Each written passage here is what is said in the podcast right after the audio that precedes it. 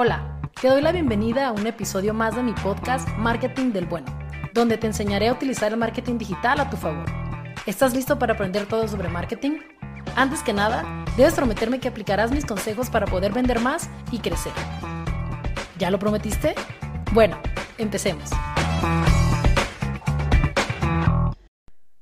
Hoy te quiero hablar del contenido orgánico. Algunas personas me han preguntado, oye Ru, pero ¿qué es eso? Bueno, como me gusta que hablemos el mismo idioma, ahorita te voy a contar lo que es el contenido orgánico y te voy a dar nueve características que tiene que tener tu contenido orgánico para que realmente te pueda impactar positivamente en tus redes sociales. Vamos a empezar. ¿Qué es el contenido orgánico? Prácticamente son todas las imágenes o piezas que tú subes a tus redes sociales y no le inviertes en anuncios o en promoción, como lo quieras llamar. Es todo ese contenido que tú subes día a día a tus historias, a tus feeds, a la sección de noticias, eh, a tus reels, a cualquier tipo de formato que tú estás subiendo y que no le estás eh, o a cualquier red social y que no le estás invirtiendo. Así de sencillo. Algo súper importante es que eh, hubo un tiempo y todavía está así porque ya no es lo mismo que en el 2015 o en el 2010, el contenido orgánico, el alcance del contenido orgánico está yendo en descenso, pero ojo, porque Instagram lo que está haciendo es que está ayudando a las cuentas pequeñas a crecer. Entonces está mostrando muchísimo su contenido a través de los hashtags. Entonces eso es súper, súper importante tomarlo en cuenta y no hablemos de TikTok, que ahí regularmente el contenido es súper orgánico y bueno, te puede ayudar a crecer en esa red social, en esa red social y en otras como Instagram o Facebook. Entonces, bueno, vamos a ver las nueve características o las nueve recomendaciones que tengo para ti sobre tu contenido orgánico. Recuerda el que no pagas, ¿vale? Eh, uno, debe ser de calidad, debe aportar valor para tu audiencia. ¿Cuáles son los temas que le gustan a tu audiencia? Habla de eso y que les genere a ellos una sensación de que están aprendiendo, de que algo están ganando contigo como marca, como empresa. Número dos, dale el formato adecuado. No es lo mismo publicar en Instagram que publicar en Facebook o publicar en TikTok o, publicar en YouTube. No es lo mismo. Cada red social tiene un formato diferente. Mientras uno es más vertical como TikTok e Instagram, eh, Facebook es un poquito más horizontal, entonces ojo con la parte de los formatos. El número tres es investiga las tendencias. Es importante saber cuáles son las tendencias desde la música, desde el tipo de información, desde el tipo de diseño, para que tú puedas estar al, al, al día, al momento con las tendencias.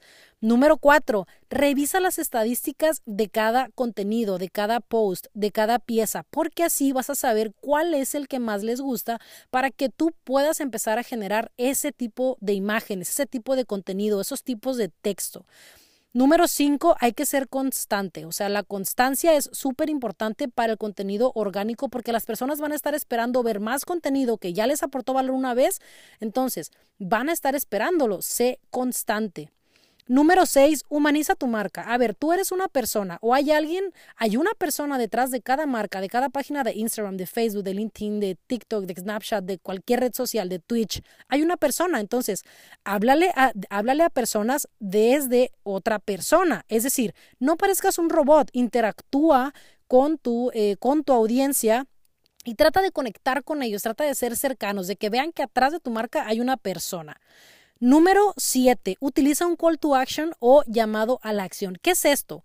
Fácil. En el texto de tu publicación tú puedes poner ¿Qué te parece, qué te parece esta información? Coméntame algo aquí debajo, dame tus comentarios, qué opinas, te identificas, eh, cuéntanos qué te pareció este post. Todas esas eh, preguntas donde invitas a las personas a interactuar en tu post, en tu red social. El número 8, haz colaboraciones, haz... Eh, colaboraciones con otras marcas, haz posteos en conjunto, haz lives, eh, haz eh, este tipo de colaboraciones que puede ser algún concurso que yo no soy muy fan, pero bueno, lo puedes hacer, lo puedes hacer también. Eh, número nueve es utiliza hashtags. Los hashtags están diseñados para que a personas que ya le dieron like a cierto hashtag o que siguen cierto hashtag, les aparezca tu contenido en la parte de explorar, por ejemplo, en Instagram. y eso es súper importante porque tú tienes que saber cuáles son los hashtags que a ti te definen. La próxima semana, el próximo capítulo, hablaremos de hashtags para explicarte un poquito cómo los puedes usar. Y pues bueno, ese era eh, mi recomendación número 9. Eh, y pues nada, creo que el contenido orgánico eh, puede ayudarte muchísimo para el crecimiento natural de tu marca. Esto quiere decir donde no estés pagando ningún tipo de publicación eh, y los seguidores lleguen por añadidura, por el buen trabajo que tú estás haciendo. Es importante también tener una estrategia mm, de contenido, ¿no? Generarte también a lo mejor un calendario mensual para que luego no estés súper atorado pensando en qué voy a publicar mañana, qué voy a publicar mañana, ¿no? Una estrategia de contenido que hable de de algún tema en específico, acuérdate que ya hay un tema de esto, entonces ve y búscalo un poquito más abajo, por ahí debe de estar.